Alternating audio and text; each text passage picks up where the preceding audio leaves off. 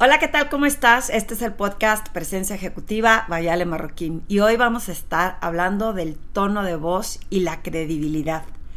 Una reflexión que voy a hacer trabajando ahorita últimamente con muchas personas y muchos ejecutivos de alto nivel para que puedan proyectar credibilidad en sus presentaciones y tiene mucho que ver el tono de voz.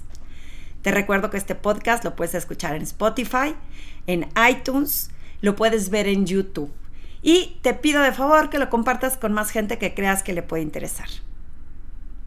Comencemos pues con el tema del tono de voz. Hay diferentes factores que determinan el tono de voz de las personas. Uno es la respiración, que es básica en muchísimos aspectos, desde la meditación, eh, para hacer ejercicio, para estar centrado. La respiración es la que puede ser mágica en cualquier factor para determinar credibilidad. Muchísimas personas no respiran cuando hablan. Y por eso los cantantes de ópera tienen como un estómago más fuerte porque logran respirar desde el estómago y poder tener ese alcance de la voz que tienen.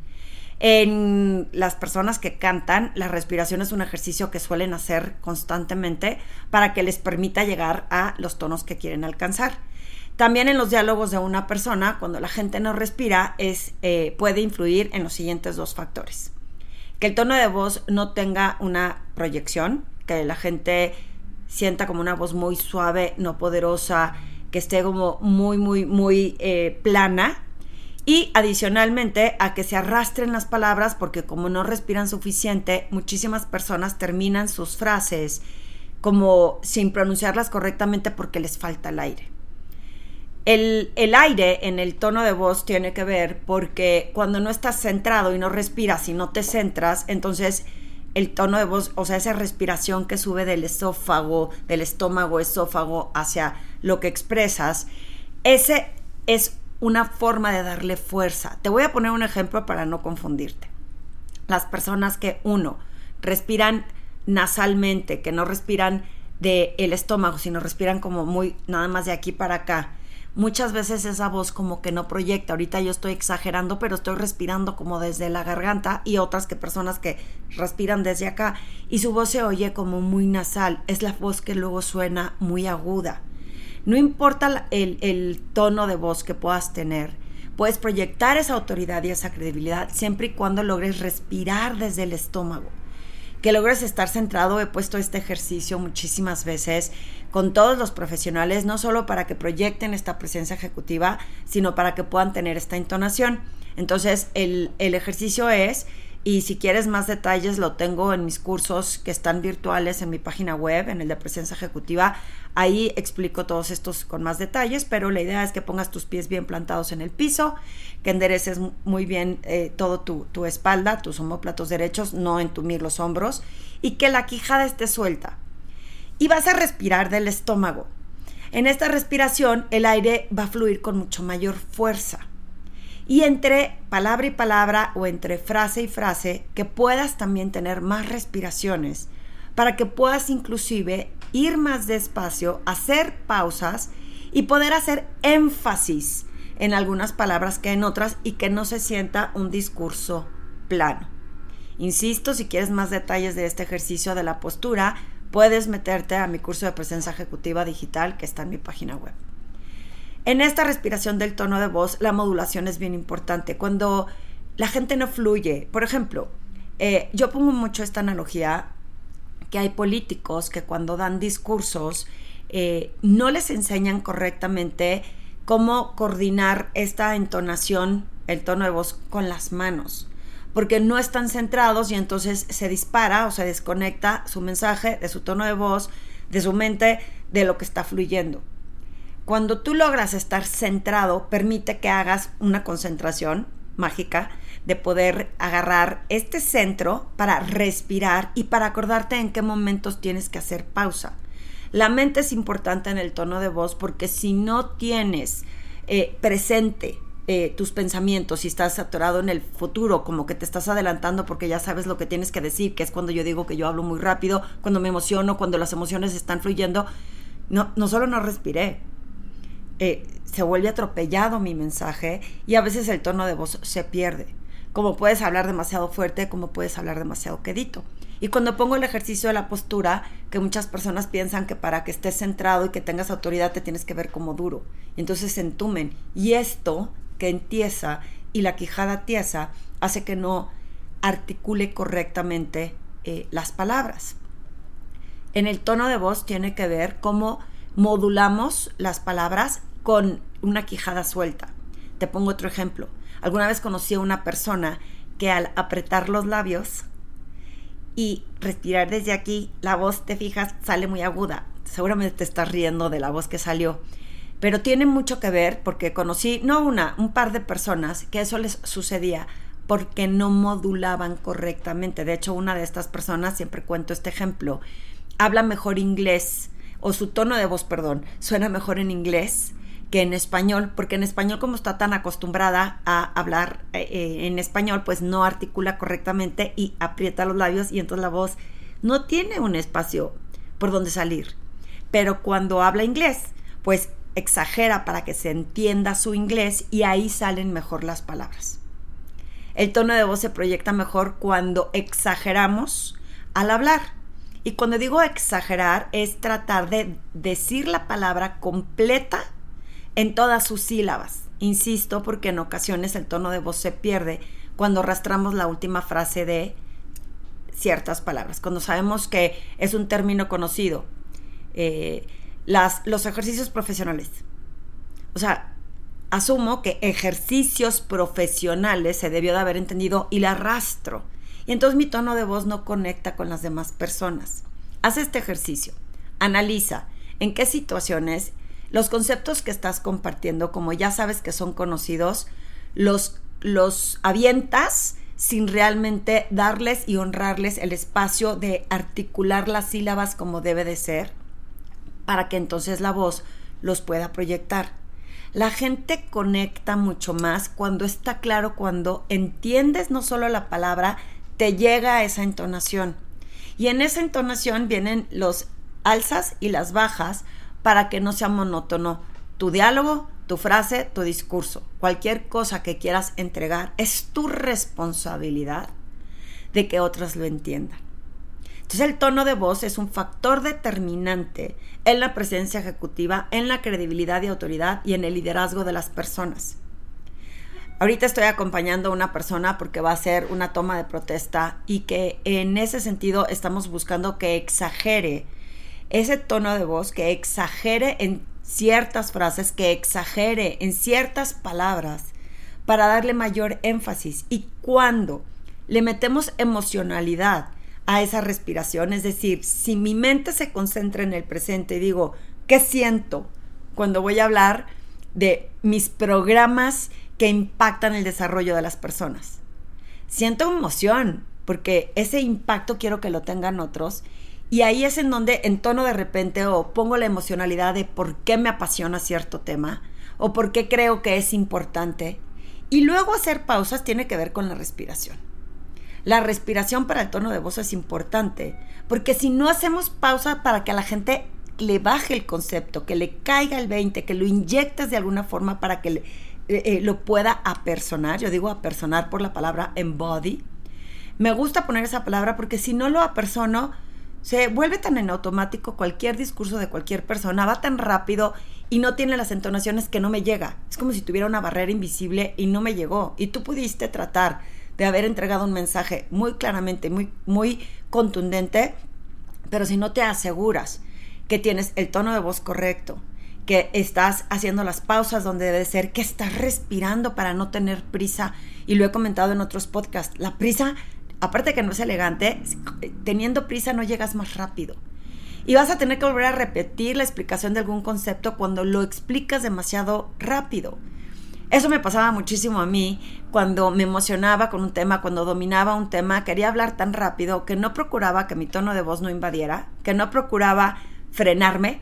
Eh, ¿A qué me refiero? A guardar calma para explicar ciertos conceptos y daba por hecho que la gente lo tenía que entender porque yo lo entendía.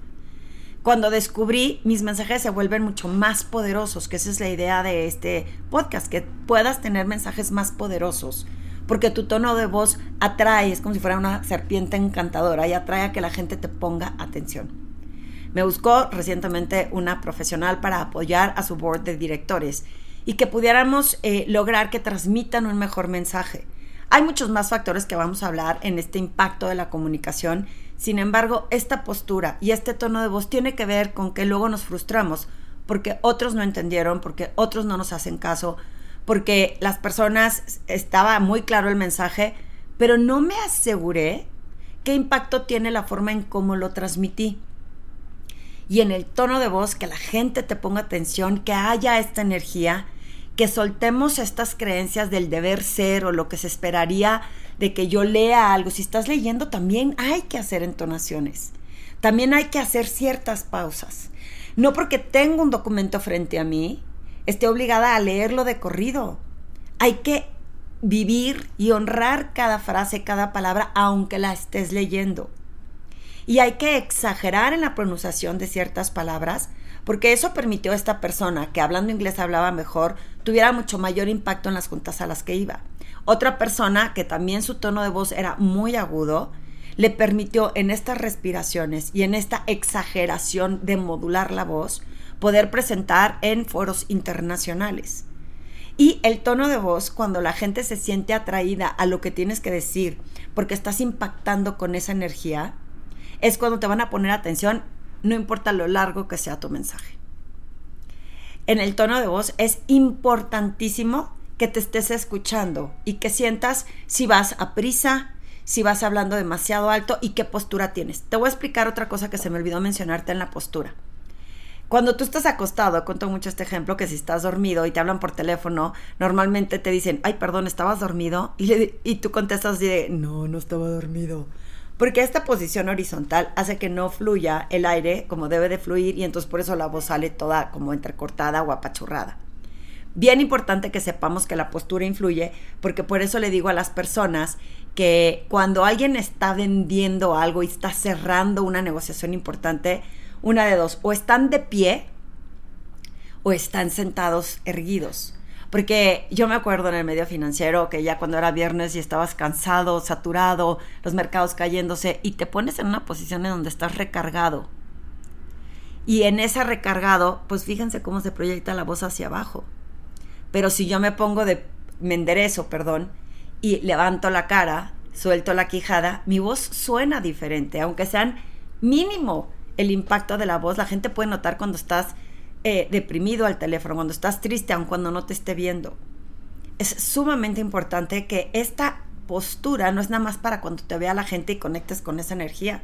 Es para que tu tono de voz esté fluyendo correctamente. Obviamente funciona mejor cuando estás eh, de pie que cuando estás sentado, pero se puede lograr. Ese tono de voz también se puede lograr cuando uno está de pie.